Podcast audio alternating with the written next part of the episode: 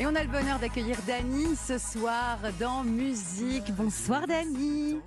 Bonsoir mademoiselle. Bienvenue sur Europe 1, ma chère Dany. On s'était parlé la dernière fois d'Horizon Doré, cet album merveilleux. Je croise les doigts pour pouvoir vous voir tout bientôt sur scène avec Émilie March chanter ses, chansons.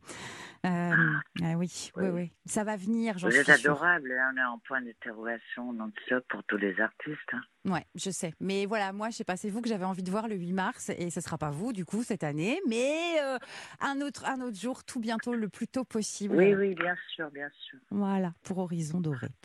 Euh, Serge Gainsbourg, donc, qui euh, vous propose cette chanson incroyable comme un boomerang pour l'Eurovision 75. Vous, au départ, vous êtes emballé? Non, alors l'histoire, elle est que on m'a sollicité parce qu'en 74, Monsieur Pompidou nous a quittés. Et je devais faire l'Eurovision avec une chanson qui s'appelle euh, euh, La vie à 25 ans. Et l'année d'après, comme j'ai pas pu faire l'Eurovision, on m'a demandé euh, de reparticiper à l'Eurovision. J'ai dit, bien sûr, mais si c'est une chanson de Serge. J'ai appelé Serge et je lui ai dit, écoute, on me propose de faire l'Eurovision. Est-ce que tu veux faire la chanson? Il me dit, écoute, euh, Poulette, euh, ça fait dix ans que j'ai fait l'Eurovision avec France. Tous les dix ans, une Eurovision, c'est vachement bien. Donc, je lui ai dit, OK, on fait l'histoire. Il m'a dit, oui, OK. Donc, on a commencé à se rencontrer pour faire cette chanson. Boom et les bangs. Et c'est une chanson, le Boom et les bangs, qui, il y avait déjà les Boom et les bangs pour un film avec Jean-Claude Brialdi. Ah. Un film qui ne s'est jamais fait. il avait ces deux mots-là, boum et bang. Donc, euh, quand euh, je suis arrivée, enfin, pas pour la première fois rue de Verneuil, Jane, Charlotte, Kate, tout ça, on il a commencé, les booms et les bangs, tout ça, et il a écrit cette chanson. On l'a enregistrée en studio, on a fait les maquettes ensemble, en haut, en bas, pour la tonalité, tout ça. Et à l'Eurovision, quand on a proposé la maquette, ils nous ont dit Ah non, elle est trop euh, rebelle, cette chanson. Eh et l'histoire des flingues, de dingue et tout ça, ça va pas pour l'Eurovision. Ok. Moi, j'ai pas voulu chanter une chanson euh, autre que celle-là. Donc, j'ai repassé l'Eurovision, Serge. Et cette chanson, on a dit On va faire une phase B. Il a commencé un titre qui s'appelait La biche aux abois. Bon, après, il n'y avait pas d'autre chose. Il y a fait du cinéma. Moi, je suis partie sur une autre histoire. Et cette chanson, comme un mouvement, elle est restée sur les étagères de chez Vogue, une maison de disques, avec écrit Dany, point barre. Et il n'y avait pas Gainsbourg à côté.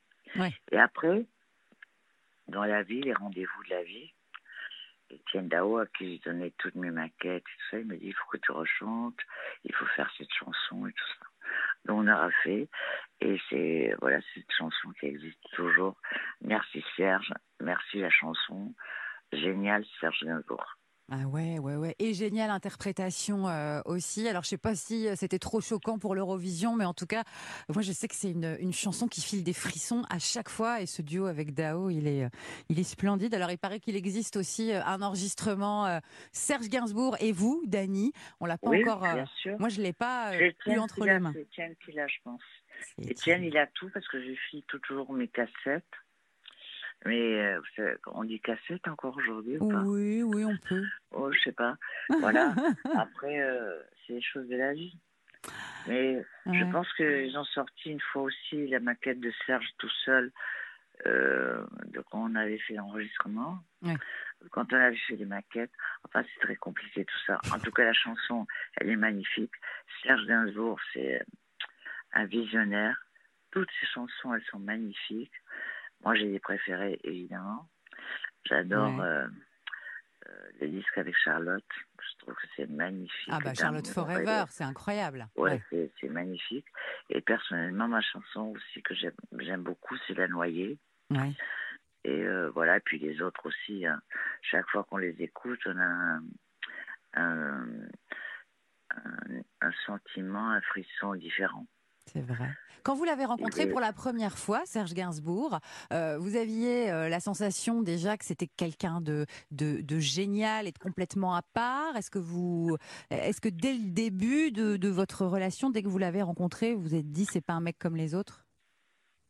Ça c'est clair, c'est pas un mec comme les autres. Après, il a cette espèce de tendresse et de générosité, un regard sur les, les autres qui est exceptionnel qui est plein de douceur et de tendresse.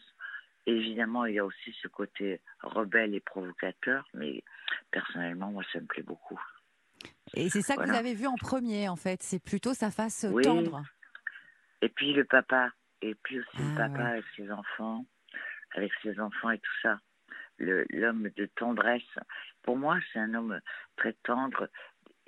Il doutait toujours quand on était en train de, de bosser sur euh, la chanson, là, il était toujours dans le doute un peu et euh, dans ce côté euh, humble.